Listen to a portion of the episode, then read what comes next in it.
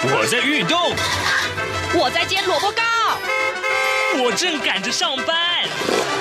哦，我要赶着去上课啦！这个时候，我们都在听夏志平制作主持的《早安台湾》。早安台湾带给你最热门的时事访谈，最感动的人物专访，最直接的民意表达。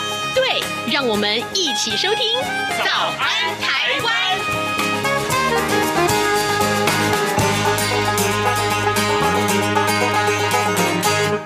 早安，台湾！我是夏志平。今天是二零二一年的二月二十三号，星期二。哎哎，正月十五之前都算过年，对不对呢？所以现在还算是新春期间嘛。今天我们跟您来介绍新春期间适合读的一本书《东方神话与奇幻动物的诞生地》。什么叫做神兽？哎，年兽真的是我们所说的那个样子吗？嗯，到底它可以在你生活中产生什么样的一些保佑的作用呢？嗯，请您收听今天的访谈单元。新冠肺炎疫情来势汹汹，要怎么办？别担心，只要确实的勤洗手，就能有效防范哦。对对对，洗手口诀我都记住了，要内外夹攻大力碗，彻底清洁手掌、手背、指背、指缝，还有大拇指跟手腕。最重要的是，整个过程要搓洗四十到六十秒，才算是有效的洗手哦。RTI 中央广播电台跟你一起守护健康。早安，台湾，你正吃着什么样的早餐？吐司加火腿蛋，咬一口，然后收听中央广播电台。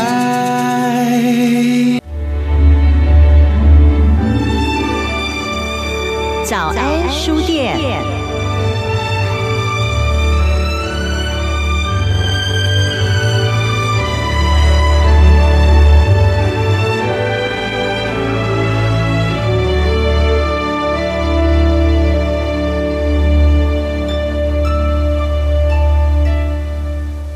里是中央广播电台台湾之音，您所收听的节目是《早安台湾》，我是夏志平。过年嘛，今年疫情紧张，在家看看书，来画几张画，好不好呢？这本书正好可以切合你的需要哦。这本书叫做《东方神话奇幻动物的诞生地》。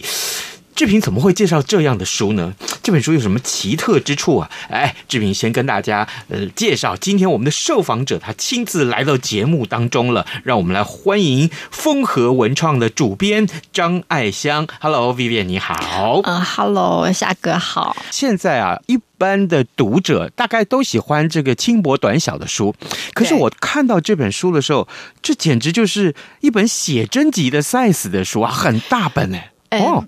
是写真集，但是没有十八禁，真的是没有十八禁，是老少咸宜。早安台湾这么早播哈，也不是十八禁的时段啦啊！这本书呢，《东方神话奇幻动物的诞生地》，这是一本什么样的书？书的内容还有作者，我们先请 Vivian 给我们介绍一下。当初我们在聊聊他的时候，想说，哎呀，这怎么呈现给其他就是我们一般的那种读者欣赏？其实我们看他的文字来讲的话，作者就是他是属他是。本身他是一个插画设计师，他其实都是在帮一些文学创作、历史创作，像是《封神演义》，他都在帮他做一些插画的东西。作者是方方家和，他但是他的画作比较有意思，说他是很东方性质的。嗯，那可是你对照一下现在的一些小孩子来讲的话，他们其实是非常接受像是那种韩流啊、日本漫画那一种，就是很喜欢很唯美、很浪漫的。可是我们看到他东西，哎呀，这么的东方的那种感觉，然后还用什么敦煌的那种壁画的天女的那种仙女的那种形象来去辅助画这些神神话故事的东西，跟作者商量就说，那干脆算了吧，你要做这么小的开本，让大家去看你你这些画的东西，然后还看那些那种以前那种神话故事的一些字眼，我们帮你想一个，我们把它做。很大开本，像 A 四这么大的。你说西方都有秘密花园，这个可以绘本的东西，那我们可以来一个东方神话版的绘本吧？哦，东方版的秘密花园的感觉。对呀、啊，你看它，因为它是用黑白的线稿去描述出来之后，那它其实是你可以用你自己喜欢的，像色笔啊、水彩啊。嗯、我真的想说，哎，我可以想拿我家的 Chanel 的口红来画，也说不定也很好玩啊。就是你可以自己去画你自己想要的一个图案，这样子，我就觉得是还蛮还蛮好玩的，而且是它是它里面的那些神话。背景后面的一些神兽来讲的话，它是有一些特殊的意义，嗯，然后甚至是有一些流传下来，还是有一些吉祥的东西啊，甚至是有什么辟邪的啊，因为我觉得那还蛮不错的。然后我们想说再玩一招，我们请风雪老师，嗯。不是请风水老师来帮我们加持啦，我们是请风水老师来告诉我们一下，就是说这些他画，因为这个作者大概画了一百二十多幅的一些神兽，是，那我们就是说，那请老师来帮我们。审阅一下里面，风水老师帮我们看一下，说它里面的这些神兽啊，有没有什么吉吉利，对大家会更好。尤其是像过年嘛，嗯、过年大家都希望赚大钱呐、啊，然后可以好运旺旺来啊，对不对？然后想就是请老师帮我们挑几个比较吉利、很厉害的神兽，我们把它另外做成是单张的。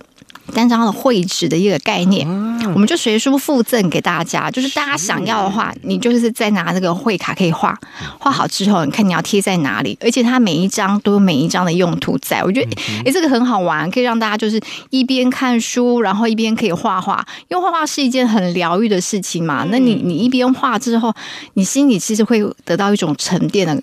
的那种快感，你知道吗？真的，而且你知道过年现在也没有地方去啊。那那个，你就说是岛内你要去旅旅游的话，你也会担心人人群聚集会不会有一些什么样的风险？你干脆在家里面打麻将的时候画一画，然后那个你想打麻将再多赚一点的话，你就再挑一张里面可能是帮你赚钱的拿来摆加持 double 效用。哎呦，我们谈哦。这个 应该怎么说？吗？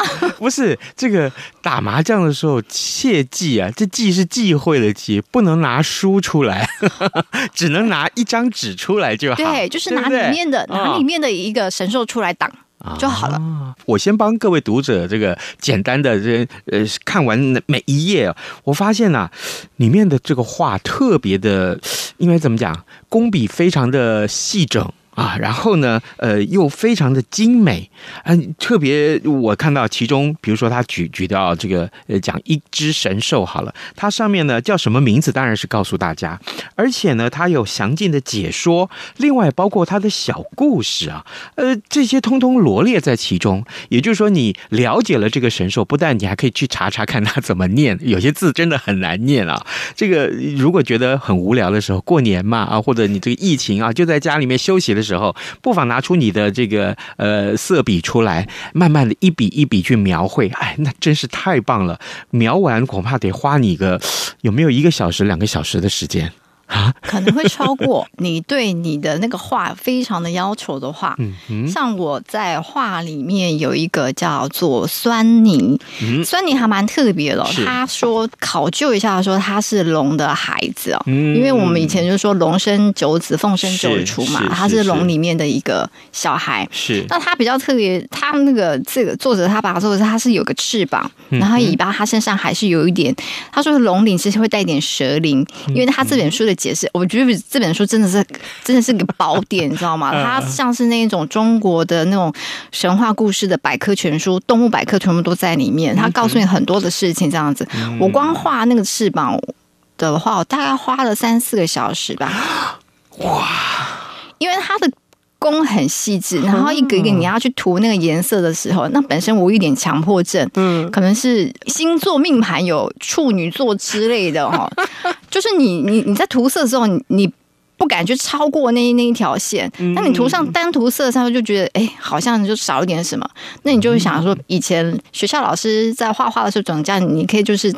重复叠色上去，你又再叠一层、叠两层。我光画一个橘色系，我可能用了四五种的颜色在那上头，所以我大家花个三四个小时，只画了一个翅膀出来。哇！画完翅膀之后，想说算了，就这样子就好了。嗯，可以了。然后就像像那个 Red Bull 一样，有一双红翅膀也不错啊。你真的要去看看医生？对不起，对不起，不是因为是你知道做那个文字编辑出身，呢多多少少都一定会有强迫症的现象，就是你你一定会就是就是一些点坚持，对不对？就是你对这个认事物的认真的态度。啊，对啊，对。当我看到这些画的时候，我也是在这样想这件事情，因为这个画每一笔都画的特别特别的细致啊，嗯，呃，很精美。但更重要的是，你们也用心良苦，把它变得比较大本一点。也就是说，像我这种有老花眼的人，这个看上去会比较不吃力，同时呢，哎，画也也也也方便一点。哎，所以我们要用色笔画，还是拿这些个呃，这个应该说彩笔来画，就是墨水笔来画，哪一种会比较合适？我推荐用墨水笔。用墨水笔？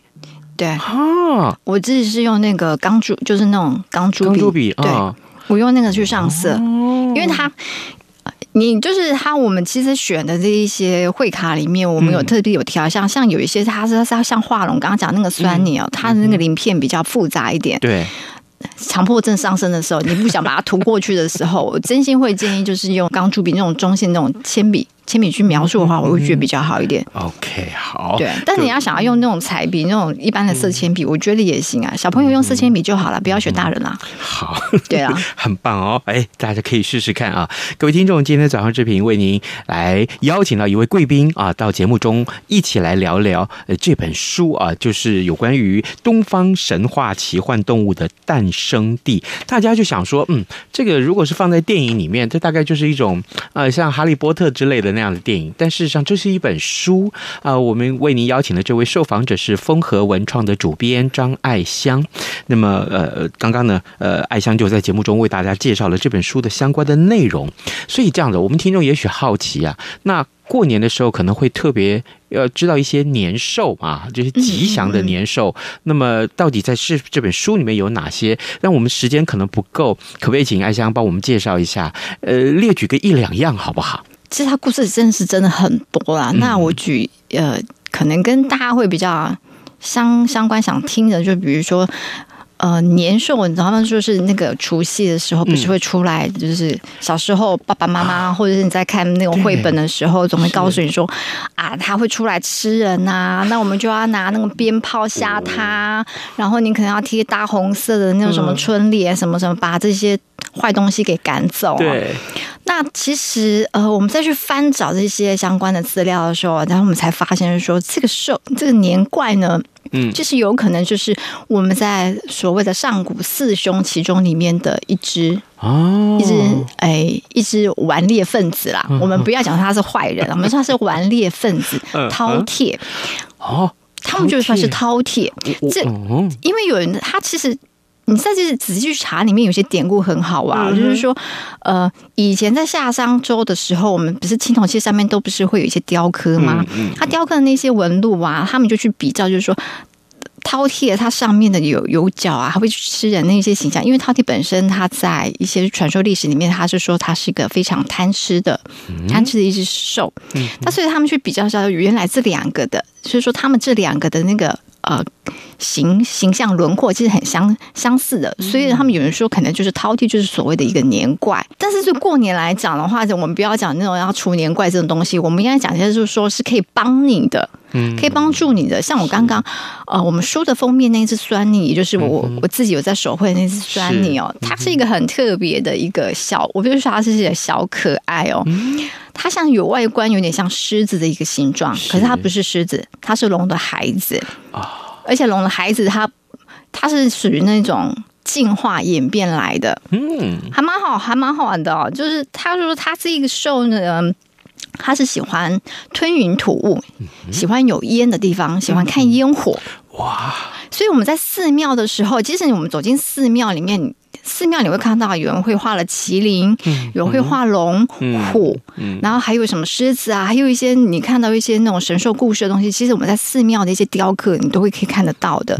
那它酸泥它很特别，就是我们在拜拜的时候，它的那个香炉的那个柱，它在铸造的时候，它会雕刻，一定会雕刻一些那种也是灵兽的部分。是，那他们大部分都会雕酸泥在那里哦，因为他喜欢烟。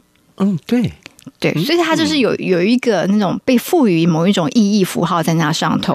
可是这酸柠很好玩，我们还去问那些风水老师哦，风水老师跟我们讲说，其实这个酸柠哦，它很喜欢胭脂外，所以，但是它最主要它是可以帮你辟邪。嗯，假设说你你觉得你今年你的运势不是很好，好，你那。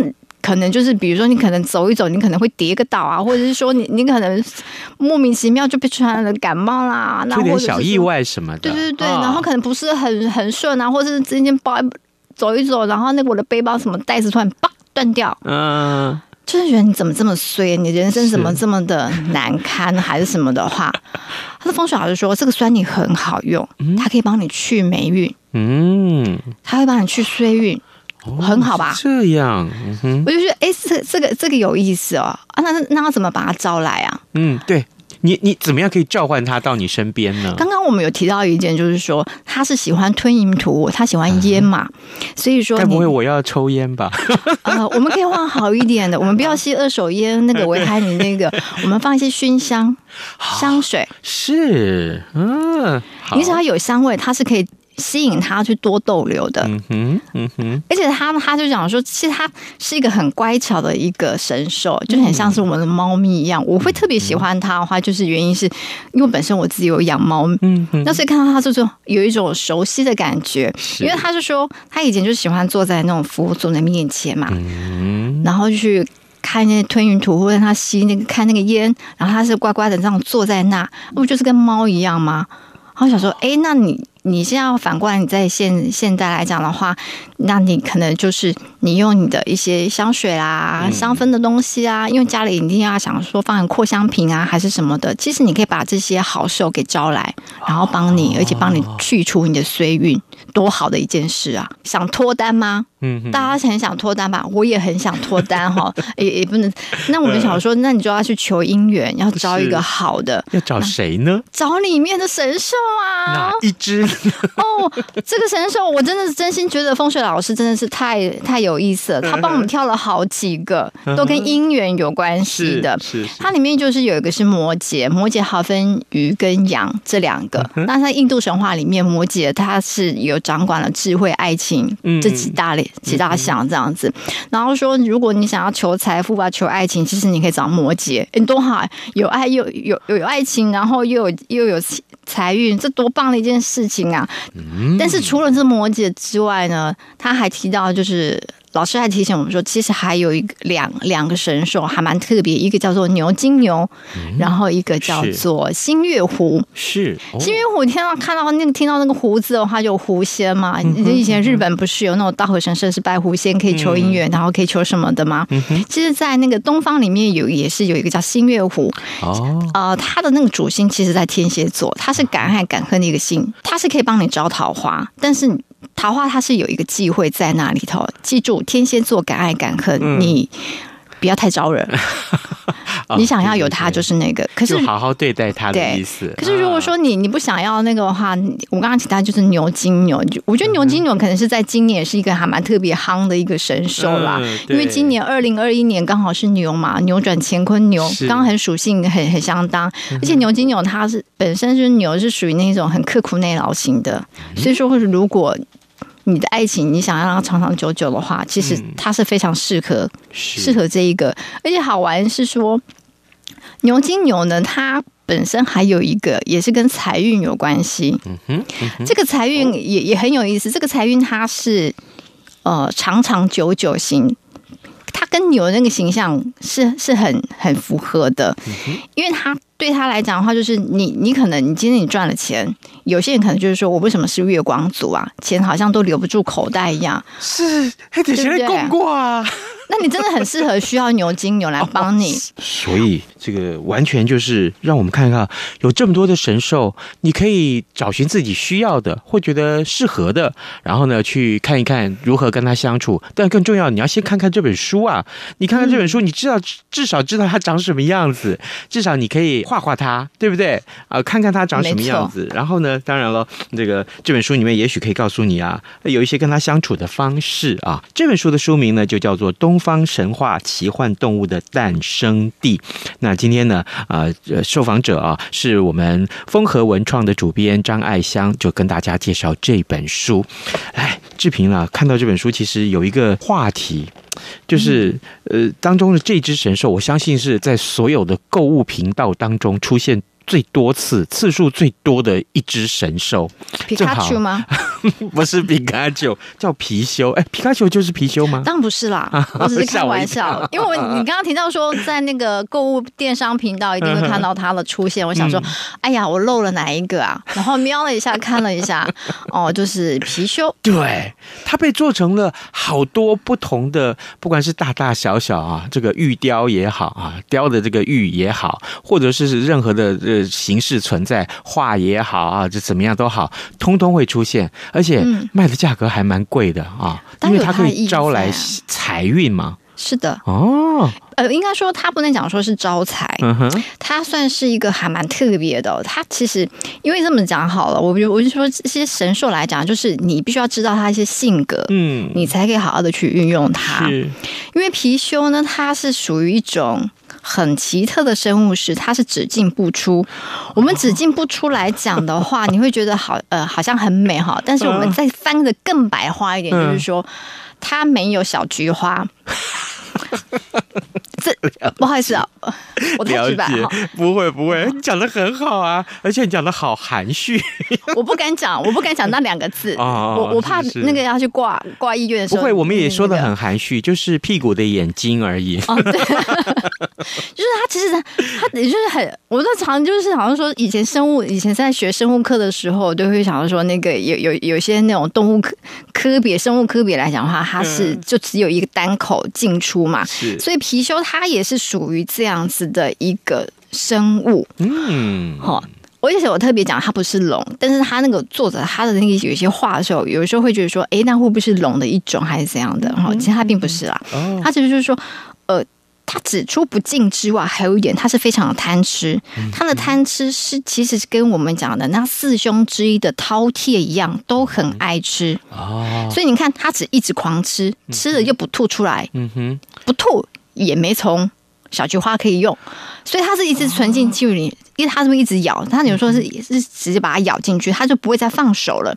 所以是对一些商人，或者说是他你是做开公司来讲的话，当然是你希望你钱进去就不要再出去啊。因为有一些小公司或呃不要讲小公司，连大公司一样，说为什么这种感觉说现金流现金流，然后这边钱从东边这样拨进来之后，然后一下子就又咚出去，你自己都没有留底。那为什么他们会需要貔貅来？原因就是他帮你把钱给咬住啊。了解，所以那些电商啊，就是想要卖那种开财财运的那个来讲的话，他们都很喜欢用貔貔貅。嗯，所以它是有这个道理在的。就是后来后人把它引申成为要赚钱，当然就要供着貔貅就对了。对啊，啊，可是他在这个呃，我看到这本书里面有一些小故事啊，呃，详细叙述它的背景啊。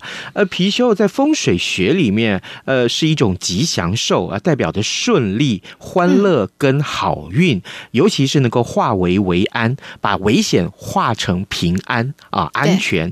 然后呢，呃，一般的民宅啊。小公司啊，常常看到这种小神兽的装饰品。那做生意的人啊，也会在手上呢，呃，来佩戴一个貔貅的手环啊，代表财源广进。不过在古书里面，哎，这只神兽呃，可是因为自己凶猛的外表而成为军队的代名词啊。所以我们该看一看这本书里面，呃，告诉大家貔貅长什么样子。他呃，作者呃，也也帮我们画了一只貔貅在上面，我就觉得，哦。雄壮威武哎，然后呢，嗯、这个让我真的很想回去，第一个先把它画起来看一看。哎，你觉得雄壮威武吗？哦、我觉得它很可爱哎。哟，不是像柯基吗？哦，好，没问题。这个不管是我们说的是哪一种啊，嗯、这个形象，各位听众，你你你自己去看了就知道，好不好？呃，去书店里面看一看这本书啊，找到《东方神话奇幻动物的诞生地》，它很大本，很好找啦。对不对？对啊，还蛮醒悟的一一一个一个开本啦。嗯、因为想说，哎，大家都在看我看这本书，哎，其实因为我本性生性有点小害羞，所以被他打开来的时候，有点有点羞涩了一下下。嗯，但是他这本就是你，不论你在哪边看，我都觉得是还蛮棒的一件事情。嗯、对，这要是我在捷运里面打开这本书，我就不会那么羞涩了，我就已经把它放在我的脸上面。巴不得所有人都看我的脸，我来我卡小啊不不，对，真的是，真的很棒很棒哦。这所以这本书也正好在过年的时候推出，对啊，呃、希望可以呃，大家可以来看一看哦。呃，因为呢。毕竟啊，过年嘛，大家都要讨个吉祥。然后呢，如果可以的话，呃，带这本书回去，你可以认识好多好多的神兽啊、呃，这些神兽陪你一起过年。你看了，哎，说不定里面还可以画它，因为我看到这里面有一个另外一个特殊的设计。刚刚呃，Vivian 你有提到，就是有几只神兽，你特别把它独立出来，做成了几张的画卡、画纸。对啊，所以也方便大家。其实画完以后，甚至于你要把它裱框都可以。对啊，或者说你可以加一点小创意啊，嗯、就比如说你可以用一些那种剪纸，嗯、你可以把它做成像是半春联，你可以做成些剪纸艺术，你把它贴一贴哈，嗯、其实它是还蛮，等于是你可以做二次、三次以上的一些创作的东西，我觉得还蛮还蛮好玩的。而且在这边我可以推荐夏哥有一个、嗯、呃防日兔。我一定要推荐你叫防日兔。哎，我刚刚有看到，你有看到是不是？是因为我们那时候也是问一下老师，就是说，是老师，我们这一次其实我们要挑的是符合过年，是适合大家可以使用的。那他帮我们挑出来那个防日兔呢，嗯、它是属于一种，就是如果你是从事公关、艺人啊，你像、嗯、或者是你有开经纪公司、娱乐方面的话，它其实是很合适用防日兔，因为防日兔它是在帮助你。增加你的人际关系，让你的人际关系、你的朋友圈更圆滑、更更更发蓬勃发展的那一种。所以说，我们像是我们从事这样相关的类别的话，其实也是会需要防日推。你看，我们这一年要需要多少只神兽来帮你啊？啊，你就每只都画起来，每只在房间里面每个角落给它贴一张，不就好了？对呀。好，各位听众，今天早上志平为您邀请风和文创的主编啊张爱香，我们请 Vivian 在节目中跟大家介绍这本书。东方神话奇幻动物的诞生地，事实上里面呢所提到的全部都是在东方所出现的这些呃年兽也好，吉祥兽也好。我们看到这么多传说中的这些神兽，其实啊，呃放在现代人的日常生活里面，它都可以产生一些连结啊。呃，难免我们每个人的日常生活里面会有一些不顺遂，然后呢，呃，会觉得今天哎，我是不是得罪了什么小人啊？啊，我今天怎么走路突然拐到一下哈？对对？等一下，您刚刚讲小人是不是？我可不可以再推荐你一个？啊、我再推荐你一个。不需要。谢志，我们的谢志，他其实在古代来讲的话，他是属于那种代表正义漫画里面就是什么代表代替月亮来惩罚你嘛？他不是，他本身他就是一个主持很公正的，因为但是他不会讲话，他是负责来审判的，有点像是我们现在的法官审判官一样。他比如说你今天有罪的话，他会就去顶你。嗯，他会用他头上的角去顶你，判定你你有罪啊。所以说谢志来讲的话，他其实在法来说的话，有很多好像是我们的那个执法人员，好像是有有也是有用谢志来做这个样的一个符号。是，然后听说在韩国，其实谢志也是他们的一个神兽，还蛮特别的哦。那他谢志说他，我们都说他是用来防小人用，因为他是主持正义的。一个使者，可是呢，嗯，可是我必须要跟夏哥提醒一件事情，是因为他太正义了，所以连带你自己也不能犯错。哦。如果你连你自己也犯错的话，他不会因为是你，所以就会偏袒你，他也是会跳出来来处罚你。所以你你看遗物也是，你要想要用它的话，嗯、你你必须要小心一点，这样子哦。你要知道它一些性格。哦，这个暂且不要，没有没有开玩笑，开玩笑。好，这个当然今天因为节目的时间也没有办法再多聊，不过仍然是很推荐大家啊，嗯、东方神兽奇幻动物的诞生地可以去买来看一看，对不对？尤其过年的时候了，看一看这本书，说不定哎，这今年因为疫情紧张的关系，你没有办法到处爬爬照的话，在家里看看书也是挺好的。我们也非常。非常谢谢爱香跟我们的分享，这本书很棒哦，这推荐大家去看一看啊！谢谢你，爱香，谢谢，谢谢，谢谢。早安，台湾，你正吃着什么样的早餐？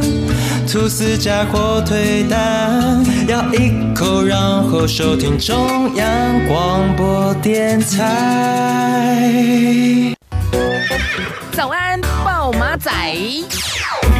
好的，在节目结束之前提醒各位听众啊，呃，这个鉴保重大的变革要发生了，部分负担将会调整收费。有关于这个讯息呢，欢迎您上到中央广播电台的呃官网来收看这些新闻，同时也注意各节新闻为您来啊、呃、播送最新的一些实况。今天志平呃就在这儿跟您说拜拜，咱们节目明天再见喽。反正过了十二点，好多情。